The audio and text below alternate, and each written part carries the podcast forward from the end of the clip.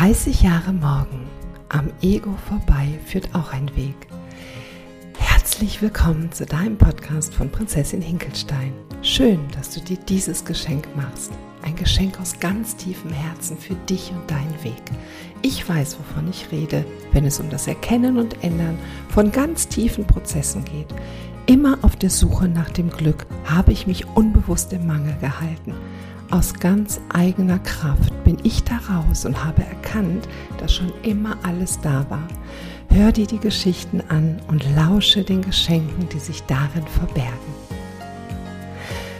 Heute krame ich mal ganz tief in die Erfahrungskiste und teile mit euch einen wichtigen Teil meiner Vita. Ich möchte euch von einem ganz großen Geschenk erzählen. Einem Geschenk, von dem ich nur 30 Jahre nicht wusste, dass es ein Geschenk ist. Es hat so viel damit zu tun, was wir in unserer Kindheit und Jugend für Stories abgespeichert haben und wie wir es schaffen, uns in der Verstrickung zu halten. Unglaublich aber wahr. Was wir so über uns denken, stammt aus den Überzeugungen, die wir in der Vergangenheit durch entsprechende Erfahrungen abgespeichert haben. Es ist so verstrickt, und wenn wir es einzeln aufdröseln wollen, so wie es ja in vielen Therapien auch gemacht wird, so finden wir meist nicht den Zugang, sondern verstärken nur das Leid in den Situationen. Also zumindest habe ich es so erlebt. So war es auch bei mir und meinem Geschenk, das ich im Herbst 1980 bekam. Mein kleiner Bruder wurde geboren. Fast zehn Jahre habe ich darauf gewartet, endlich große Schwester zu werden. Und nun, in der schönsten Zeit meiner Kindheit, wurde mir dieser Wunsch erfüllt. Josip war mein Sonnenschein und ich war so unglaublich stolz auf ihn und endlich einen Bruder zu haben. Ein kleiner Wonneproppen, der schon vom ersten Tag an dafür sorgte, dass zumindest meine Sorgenfreiheit ein Ende hatte, was mir noch nicht so wirklich bewusst wurde, weil ich habe das ja damals noch nicht reflektiert. Es war eine schwere Geburt und meine Mama erholte sich nur schwer von den Folgen des Kaiserschnittes, den sie bei der Geburt hatte. Wir lebten damals in Kroatien und nach ein paar Wochen entschieden meine Eltern, dass wir zurück nach Deutschland gehen werden. Mit der Geburt meines Bruders war für mich gefühlt die Zeit im Paradies zu Ende. Hier in Kroatien habe ich mich so unglaublich wohl gefühlt. In Deutschland kam ich nur sehr schwer an und konnte es nicht begreifen, von nun an einer großen, also in einer großen Stadt zu leben, ohne Tiere und ohne weite Landschaft und mein geliebtes Meer und meinem geliebten Meer. Ich spürte mit meinen zehn Jahren deutlich, dass etwas nicht stimmte. Meine Mama war viel traurig und es wurde nicht mehr so viel gelacht wie früher. Irgendwann habe ich erfahren, dass mein Bruder krank war und alles nur noch schlimm war. Bei Josip wurde frühkindlicher Autismus mit schwerer geistiger Behinderung diagnostiziert und meinen Eltern der Boden schier unter den Füßen weggezogen. Als Kind fühlte ich mich verantwortlich und wollte helfen, wo ich nur konnte. Schließlich war ich ja gesund so merkte ich schnell, dass ich gut mit Josip klarkam und auch mit ihm unterwegs sein konnte, was meine Mutter wiederum nicht konnte. Für sie war es einfach nur schlimm, ein behindertes Kind zu haben. Also ich konnte viel mit Josip unterwegs sein und es war für mich kein Stress. Meine Mama hat mich immer sehr gelobt dafür und ich war sichtlich glücklich. Und auch sie, wenn sie mal eine Zeit ohne Josef verbringen konnte. Also ich freute mich über ihr Lob und sie war froh, dass sie den jungen Mann ein bisschen aus den Füßen hatte. Als ich zwölf Jahre alt wurde, hat meine Mama die Möglichkeit bekommen, am Nachmittag zu arbeiten und ich wurde in die Entscheidung, ob sie das Haus gegen 16 Uhr verlassen konnte, um um 20 Uhr wiederzukommen, mit einbezogen. Wow, ich hatte so das Gefühl, gebraucht zu werden, dass ich sofort zustimmte und meine Eltern versprachen mir auch einen finanziellen Ausgleich. Ich war einverstanden. Mit zwölf Jahren war ich einverstanden, dass ich auf meinen kleinen Bruder aufpasse und von nun an jeden Nachmittag mit ihm verbringen durfte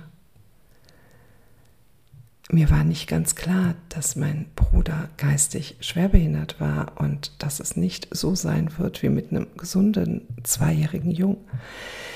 Mit zwölf Jahren war ich einverstanden, wie gesagt, dass ich auf meinen kleinen Bruder aufpasse. Zu der Zeit spielte ich gerne Handball und traf mich mit Freundinnen zum Tee am Nachmittag. Das alles war von nun an vorbei. Das ging nicht mehr. Ich meine, wie auch. Ich hatte diesen behinderten Jungen dabei, der sehr, ja, der Dinge getan hat, die nicht vorhersehbar waren und die in Teilen auch gefährlich waren. Ich wusste ja gar nicht, läuft er jetzt weg, versteckt er sich irgendwo, macht er irgendwas kaputt, schadet er sich, schadet er anderen. Und so wurde, also mein Trainer hat mich dann gebeten, bitte nicht mehr mit ihm zum Training zu kommen. Ja, und zu den Teestunden meiner Freundinnen konnte ich ihn leider auch nicht nehmen. Wie gesagt, anfangs habe ich Josef ja noch mitgenommen zu den Veranstaltungen, aber mit der Zeit hat er dort so viel Mist gebaut, dass ich von allem ausgeschlossen wurde. Mein bester Freund wurde das Essen. Essen kann ja so tröstlich sein und die Glücksgefühle, die damit verbunden waren, wollte ich immer öfter haben.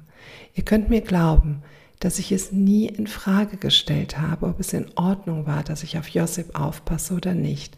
Ich habe nie gedacht, dass es zu viel für mich sein könnte und ich habe oder ich einfach überfordert bin mit dieser Situation. Als Kind, als Teenager stellt man sich diese Frage nicht. Da funktioniert man. Da hat man noch nicht die Möglichkeit, Dinge so zu reflektieren, dass man weiß, dass aus erwachsener Sicht das wirklich ein Unding war. Und ich konnte keine Entscheidungen treffen. Da war ich einfach zu klein für. Ich war überfordert. Und dann hat sich mein Gehirn ganz schnell gemerkt, krass, wenn ich esse, das, das, das, das, erzeugt Glückshormone, das erzeugt Glück in mir. Also tue ich das.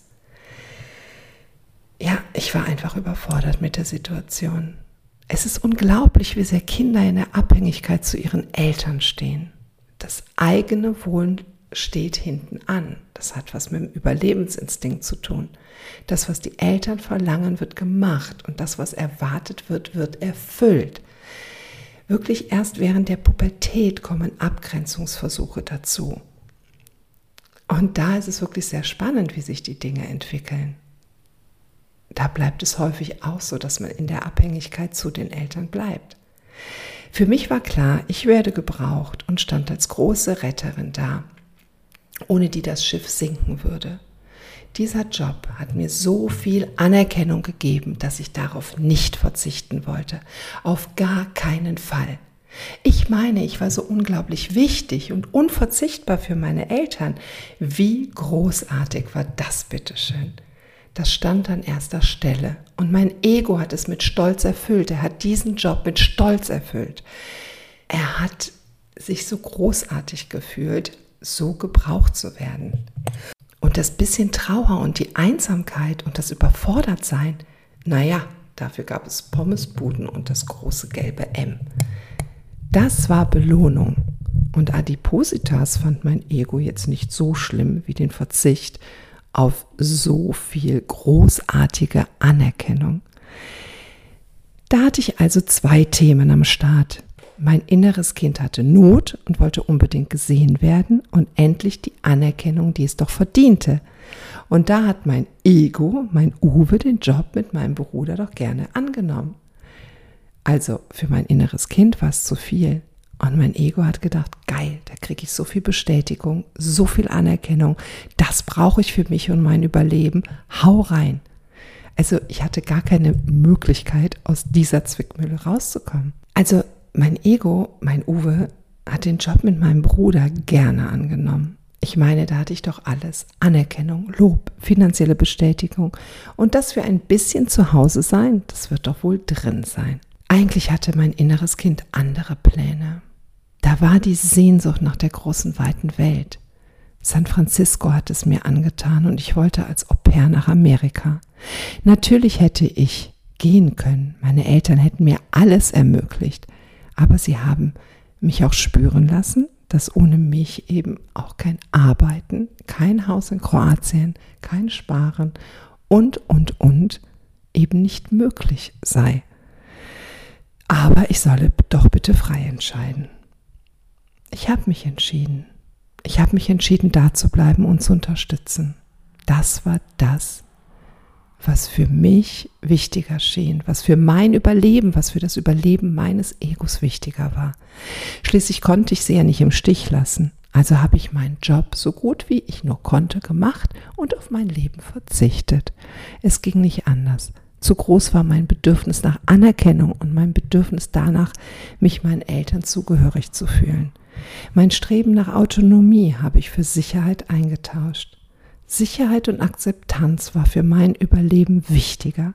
Ich bin bis dahin leider nicht damit gefüttert worden und hatte Hunger nach Sicherheit.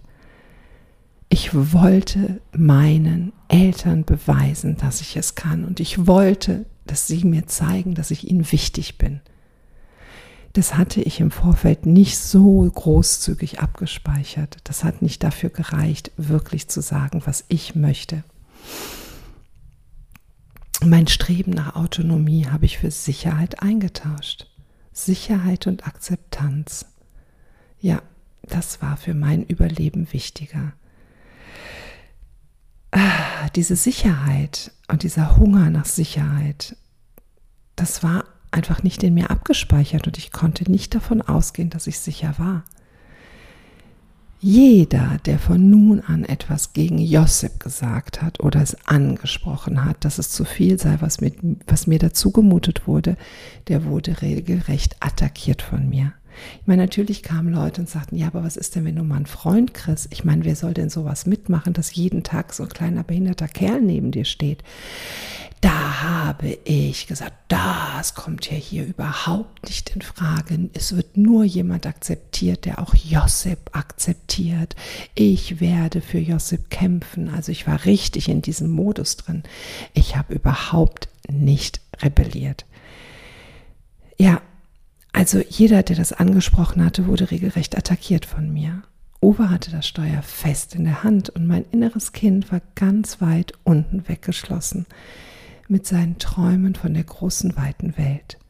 Als ich mit Mitte 20, also als ich Mitte 20 war, kam Josip in eine Wohngruppe und ich war meinen Job los krass, so lange habe ich es mir gewünscht, endlich mal nicht auf ihn aufzupassen und nun war da nichts mehr.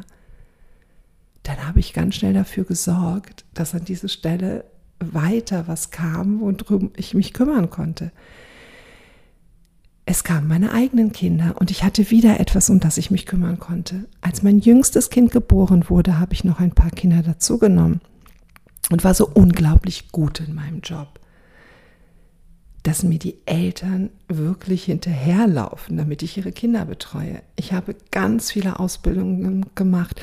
Ich wurde immer besser, immer besser. Neben dem, was ich sowieso innerlich schon konnte, kam großes Wissen dazu. Und ich hätte betreuen können, wen ich wollte. Und das hat mir so viel gegeben. Diese Anerkennung, diese Akzeptanz und diese Würdigung meiner Arbeit, das war für mich wahnsinnig wichtig. Aber das habe ich ja nicht gemacht, weil es das war, was ich machen wollte, sondern ich habe es gemacht, weil mein Ego der Meinung war, dass ich das brauche. Versteht ihr, was ich meine? Mein Ego hat da das Steuer in der Hand gehalten. Das war nicht der Wunsch meines inneren Kindes. So kümmerte ich mich um die Kinder anderer Menschen und hörte gar nicht mehr auf damit. Bis heute. Dabei gibt es doch diesen Wunsch in mir, diesen Wunsch zu gucken, was denn die kleine Claudia will, was denn das innere Kind in mir zum Leuchten bringt okay, ich werde nicht als Au pair nach San Francisco gehen. Gut, der Drop ist hier lutscht. Aber es gibt ja nun mal noch andere Dinge, die so, für die ich so unglaublich brenne. Ich bin so gerne mit Menschen zusammen, höre ihnen gerne zu, begleite sie und finde mögliche Lösungswege. Ich halte gerne Reden und stehe gerne auf der Bühne. Seminare und Workshops möchte ich leiten und brenne für diese Arbeit. So ein bisschen mache ich es ja auch all die Jahre. Aber im Zentrum steht die Betreuung, die ich doch so gut mache und auf die keiner verzichten will. Und mein Uwe ist der Meinung, dass das das ist, was ich brauche. Das ist das, was mich und mein Ego am Leben erhält. Diese innere Zerrissenheit wollte angeschaut werden und will angeschaut werden. Und mit einigen Therapeuten habe ich dann in den letzten Jahren diese Geschichte hoch und runter bearbeitet. Ich war ja auch adipös und auch dieses Thema wurde therapeutisch angeschaut. Das hatte zur Folge, dass ich ja jetzt nicht unbedingt abnahm, aber dass ich erkannt habe, was da eigentlich gelaufen ist all die Jahre. Und das wiederum hatte zur Folge, dass ich rebellieren wollte und mich abgrenzen wollte und anfing, meine Eltern für Dinge verantwortlich zu machen, die ja nun schon unglaublich weit zurücklagen. Das hat mich nicht weitergebracht und es hat für mich keinen Sinn gebracht. Aber es war eine wichtige Erfahrung, absolut, um in dieses Gefühl zu kommen. In meiner Ausbildung zur systemischen Kinder- und Jugendtherapeutin dann erzählte ich wieder meine Geschichte und erwartete das Mitleid und das Mitgefühl, was ich bis dahin ja von den Menschen gewohnt war. Weil ein weiterer Punkt war, dass ich mich immer so unglaublich gut in meinen alten Geschichten und Stories verlieren kann und dann auch das äh, Mitgefühl der Menschen bekomme. Ich meine, das ist auch das, ich meine, ich tue ja jetzt hier auch nichts anderes. Nicht? Ich erzähle euch das und ich hoffe, es toucht euch. Es geht mir aber hier darum, dass ich damit eine Botschaft transportiere und eben nicht da drin bleibe und nicht in diesem Drama bleibe und euch immer erzähle, wie furchtbar doch alles war, weil es war zu dem Zeitpunkt so, wie es war. Und ich habe immer die Möglichkeit, ob ich das Furchtbare sehen möchte oder ob ich eben das Geschenk sehen möchte. Also in meiner Ausbildung zur systemischen Kinder- und Jugendtherapeutin erzählte ich wieder meine Geschichte und erwartete Mitleid und Mitgefühl. Eva, meine Ausbildungsleitung, schaute mich an und sagte zu mir, dass es so wundervoll sei, was ich durch diesen Lehrer in meinem Leben für ein Geschenk erfahren durfte. Sie meinte mein Bruder Josip und was ich da alles so erlebt habe. Ich habe ein wenig gebraucht, bis ich verstanden habe, was Eva da sagt und habe es mir erklären lassen. Es kam kein Mitleid von ihr, es kam kein Mitgefühl, es kam Bewunderung für das, was ich an Fähigkeiten ausgebildet habe in der Zeit, in der ich mit Josip gegangen bin. Krass. Das hat noch nie vorher jemand zu mir gesagt. Claudia, hat sie gesagt, du hast eine Lektion gelernt. Die Vergangenheit ist vergangen und bringt nichts. Und es bringt nichts, dich in den alten Stories zu baden und zu suhlen. Schau doch einmal hin, was du entwickelt hast durch deinen Bruder. Ich kenne kaum einen Menschen, der so unvoreingenommen auf andere zugehen kann wie du, der immer in jeder Situation das Beste sieht und alles und aus allem etwas macht. Du kannst zuhören wie kaum jemand anderer und dich in Menschen hineinversetzen, ohne viel mit ihnen zu sprechen. Du hast deine Jugend mit einem Jungen verbracht, den du ohne ein Wort mit ihm zu sprechen verstanden lernen, also verstehen lernen musstest. Du hast ihn verstanden. Du hast gelernt, dass alles, was er macht, nicht gegen dich gerichtet ist, sondern er es macht, weil er es nicht anders kann. Das hat dir Geduld gebracht und Weitsicht. Dich bringt kaum etwas aus der Ruhe. Wie auch? Wie kann ein gesundes kleines Kind dich aus der Ruhe bringen, wenn du es geschafft hast, einen behinderten kleinen Jungen so liebevoll zu begleiten? Das sind Geschenke, Claudia. Sieh sie, nimm sie und geh mit ihnen um. Übernimm die Verantwortung für dich im Heute und lass die Vergangenheit gut sein. Deine Eltern haben aus Liebe gehandelt und nicht um dir zu schaden. Sie wussten es nicht besser. Ja, es war schwer damals, aber es ist vorbei. Die Zeit ist vorbei und du hast die Wahl, heute weiter in den Gefühlen der alten Story zu bleiben und dich zu bemitleiden oder zu schauen, was es dir gebracht hat. Es ist deine Entscheidung. Ja, es war viel. Und deine kleine Claudia braucht ganz doll deine Unterstützung. Sie möchte all die Gefühle fühlen, die in ihr sind. Und sie eben nicht fühlen durfte. Dabei kannst du sie unterstützen. Sicher nicht dadurch, dass du immer wieder die alten Geschichten erzählst. Ich bewundere deine Stärke, die du in dieser Zeit bewiesen hast. Das sollte dir zeigen, was du kannst und nicht, was du versäumt hast. Schau auf das Positive und begleite deine kleine Claudia, wenn du, also wenn du, Gott, jetzt habe ich ein Wortfindungsstörungen, wenn sie dich braucht. Oh Mann, nach diesem Gespräch begann ein ganz schön steiniger Weg. Mein Inneres kam, also mein inneres Kind kam immer mehr in den Fokus und ich immer mehr in meine Verantwortung. Und Uwe, mein Ego, hat echt Stress bekommen. All die wundervollen Muster, die doch so gut funktionierten, wurden plötzlich von mir hinterfragt und hin und her geschoben. Was für ein Stress für Uwe und was für eine Möglichkeit für mich. Ich habe die Challenge angenommen und es sind so wundervolle Dinge seither passiert. Ich bin jetzt 50 geworden und seit ich 12 bin, betreue ich Kinder für andere Eltern, damit die Eltern sich verwirklichen können. Immer wieder habe ich mir alles so zurechtgelegt, dass ich in den Strukturen bleiben konnte, die ich mir als Zwölfjährige angefangen habe aufzubauen. Nein, eigentlich schon viel früher, aber wir sprechen ja jetzt über mein Geschenk. Ich habe so viel Anerkennung von den Eltern bekommen und auch finanziell lief es immer gut. Aber, und da gibt es eben nach all der Zeit ein großes Aber, ich habe nie gemacht, was die kleine Claudia wollte.